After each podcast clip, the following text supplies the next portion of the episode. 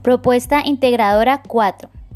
Nos enfocamos en los recursos culturales que tienen que ver con las creencias de las personas, tienen con la enfermedad y la salud y con los procesos de atribución causal, tales creencias, normas, valores, símbolos vienen dadas por la cultura propia del individuo. La salud y la enfermedad no solo son condiciones o estados del individuo humano, considerado como organismo biológico, serán valorados y reconocidos.